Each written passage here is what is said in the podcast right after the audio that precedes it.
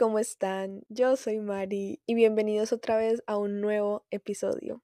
Hoy tengo dos cosas muy importantes que decirles. Lo primero es darles las gracias porque la semana pasada vi la recapitulación del 2023 que hace Spotify y la verdad que estoy sorprendida, estoy feliz, estoy muy agradecida con ustedes que escuchan este podcast porque estamos en el top 10 de más de 200 personas, estamos en el top 5 de más de 180 personas y estamos en el top 1 de más de 60 personas. Y ya les había agradecido por Instagram, pero también les quería agradecer por aquí por todo el apoyo que le han dado al podcast en tan poco tiempo. Y la segunda cosa era pedirle disculpas por haberme desaparecido tanto tiempo, pero estaba de viaje, así que espero lo entiendan por esta vez. Y pues nada, ahora sí sin más que decirles, empecemos. Y es que al principio este capítulo específicamente se iba a tratar sobre rendirse.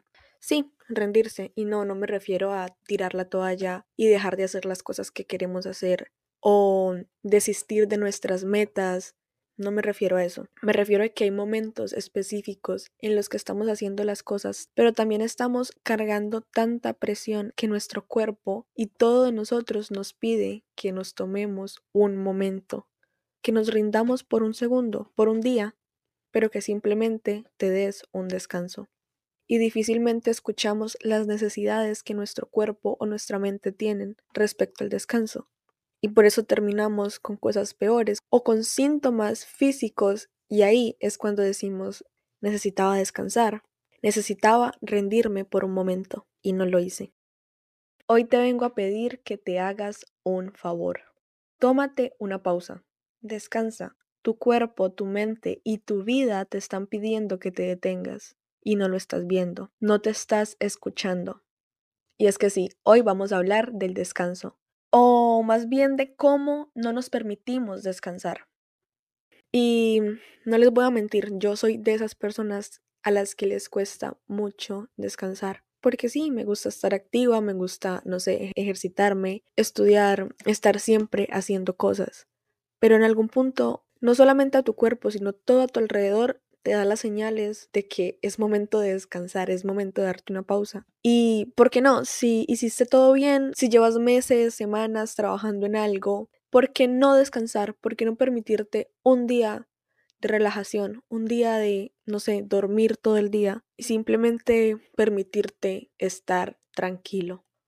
Este tema a mí me parece muy interesante porque hay personas a las que no les cuesta descansar y yo, por ejemplo, que sí me cuesta, a veces me quedo como, ¿cómo están tan tranquilos en su cama sin hacer nada? Y yo cuando estoy acostado un rato me estreso por no estar haciendo nada. Entonces yo precisamente hace poquito le estaba hablando con mi psicóloga y tengo como la tarea de permitirme descansar. Y dato curioso, este capítulo ya estaba grabado, pero decidí volverlo a grabar después de haberme permitido descansar bien. Así que hay una cosa en específico que quiero hablar hoy y es del estado de supervivencia y les voy a explicar por qué estas dos cosas se complementan, el descansar y el estado de supervivencia. Primero cabe aclarar que el estado de supervivencia se puede dar por dos razones. Uno, se puede dar como respuesta a un trauma, a una situación difícil que viviste. Y normalmente lo conocemos como estrés postraumático, ¿verdad? Que es cuando vives una situación dura, difícil, algo que te marcó y si en cualquier momento se te presenta una situación similar o esa situación vive mucho en tu mente, te va a generar un estrés constante y una situación de estar viviendo ese momento nuevamente. Pero ¿qué pasa? Esto no solamente se puede ocasionar después de algún evento en específico, también se puede dar como respuesta a un estrés constante en tu vida, sin haber tenido que pasar por algo traumático necesariamente. Entonces les voy a explicar un poquito cómo funciona esto internamente. ¿Alguna vez han escuchado hablar de la amígdala cerebral? Bueno, básicamente esta amiguita es la que comienza este ciclo de estrés. La amígdala es el centro emocional de nuestro cerebro. Lo que sucede es que la amígdala detecta la amenaza. Ahora ustedes dirán, ¿qué amenaza? Bueno, aquí viene el dilema de todo esto. Nosotros en nuestro día a día estamos expuestos a amenazas. Y esta función que hace la amígdala cerebral antiguamente nos servía cuando, no sé, teníamos que, por ejemplo, cazar o vivíamos huyendo de depredadores. En ese contexto específico, esta actividad cerebral nos era muy útil. Lo que pasa es que actualmente esos riesgos, esas amenazas que la amígdala detecta son muchas veces imaginarios. Entonces les voy a dar un ejemplo que nos dieron en la universidad de este estrés y cómo funciona.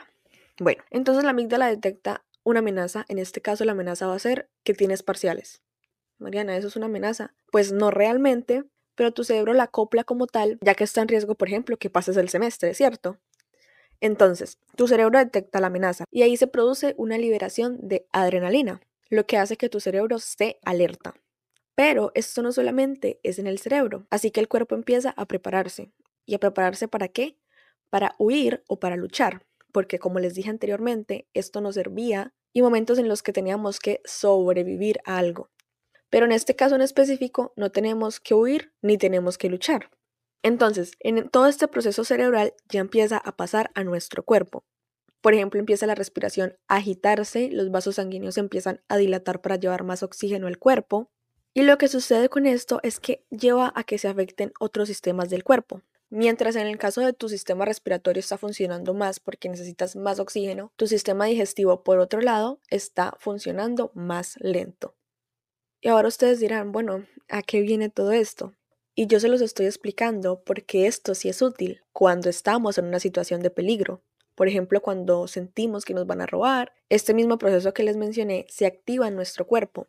¿Qué pasa? Que como les dije, actualmente tenemos muchas amenazas imaginarias, por decirlo de algún modo. Entonces vives en este constante ciclo de que tu amígdala se activa, te pones en alerta, luego se empieza a generar todo esto en tu cuerpo y estás en estrés constante. Vamos a volver de nuevo a el ejemplo de los parciales. Cuando estamos en parciales, normalmente muchas personas se enferman. Y esto es porque este ciclo de estrés hace que, como les dije, algunos sistemas no funcionen correctamente entonces, uno de ellos es el sistema inmune. Cuando estamos en parciales, nuestro sistema inmune está un poco más débil, lo que hace que nos enfermemos más fácilmente. Entonces, el punto aquí es que si no cuidamos el darnos cuenta de las señales que da nuestro cuerpo, el darnos cuenta de que estamos en un estrés constante, todas estas cargas se van a presentar físicas.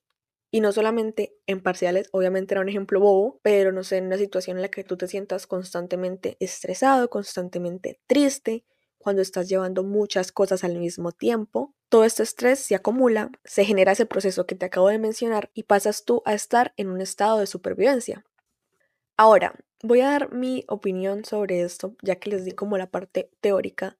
Yo siento que el ser humano está actualmente en constante estado de supervivencia porque vivimos corriendo por la vida.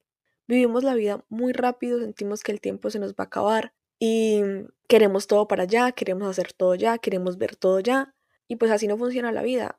También esto se debe mucho pues a la tecnología de hoy en día y nuestro cerebro se está acostumbrando a eso, a cosas rápidas, a cosas automáticas y a querer todo ya. Entonces esto nos lleva a vivir la vida corriendo, como si estuviésemos en una carrera. Pero hay momentos en los que nuestro cuerpo y en los que nuestra mente nos piden a gritos, literalmente a gritos, descansar, fluir, ir lento por la vida. Y cuando no nos damos cuenta de esto a tiempo, lo que pasa es que nuestro cuerpo lo va a expresar. Ya no es simplemente que estés cansado mentalmente, ya no es este estrés constante, sino que ya tu cuerpo lo expresa.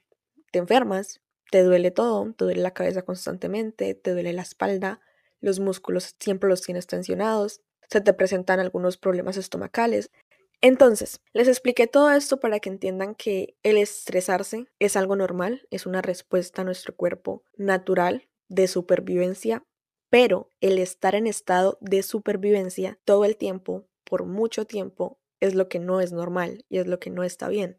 Y lo importante es que lo reconozcas y que lo empieces a trabajar. Que si ves que tu cuerpo ya no puede más, te está pidiendo a gritos que por favor lo dejes descansar un rato, permítete descansar y descansar verdaderamente. No, ay, es que hoy voy a descansar, pero estando en el celular todo el día. No, porque la idea es que te tomes una pausa que de verdad te ayude y pues el teléfono no es como la mejor opción. También hay algunas cosas que siento yo que nos pueden ayudar a descansar o al menos a volver un poquito a nuestro centro cuando nos sentimos mucho en este estado de supervivencia constante.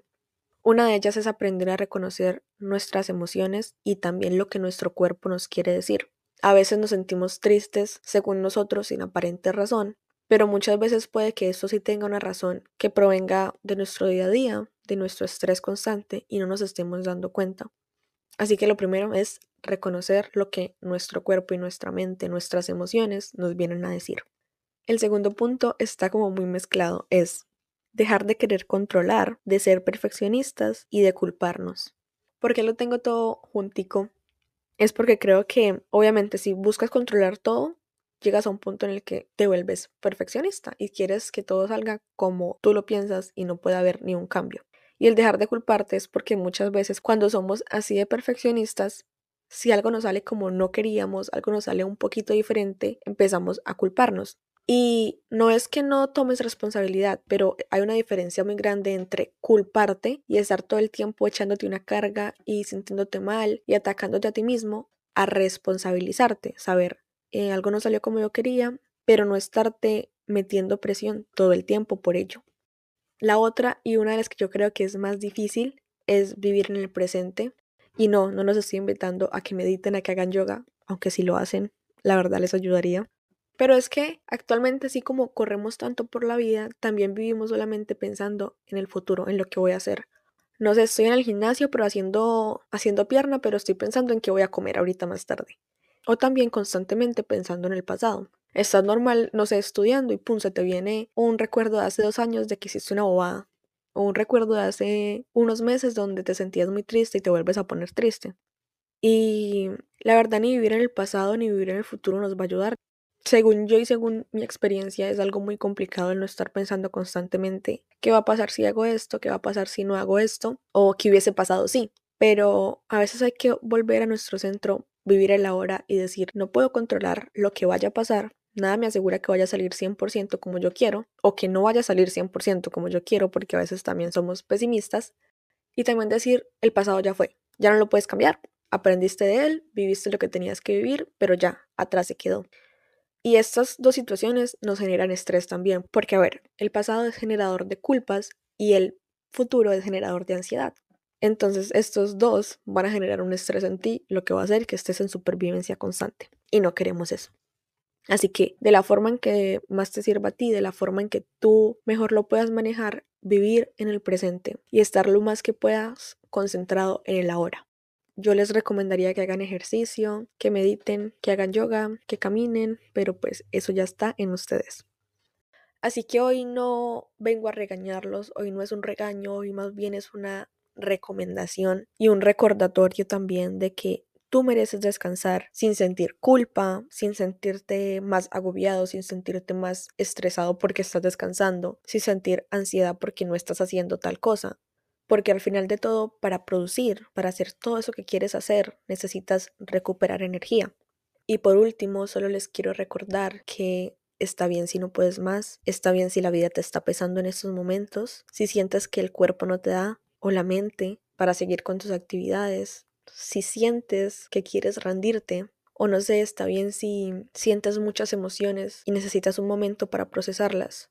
Y está bien si quieres rendirte. Es más, ríndete. Es completamente normal. Y tú mereces tomarte una pausa de un día, una semana, un mes, siempre y cuando tengas en mente que cuando vuelvas tienes que enfrentar la vida de la mejor manera, sabiendo que siempre puedes volver a descansar pero que tienes que seguir cumpliéndote, cumpliendo tus metas, cumpliendo tus objetivos, llevando tus hábitos, siendo una mejor persona para ti mismo, pero que nunca, nunca está de más descansar. Y bueno, eso es todo por el episodio del día de hoy. Espero lo hayan disfrutado, que tomen el consejo y descansen. También, como siempre, agradecerles por haber llegado hasta aquí. Recuerden que pueden seguir el podcast en redes sociales como arroba de tanto pensar y mis redes personales como arroba mreina b8. Además les diría que los espero el próximo viernes, pero les estoy preparando más contenido, así que mejor espero que me escuchen el próximo episodio. Bye.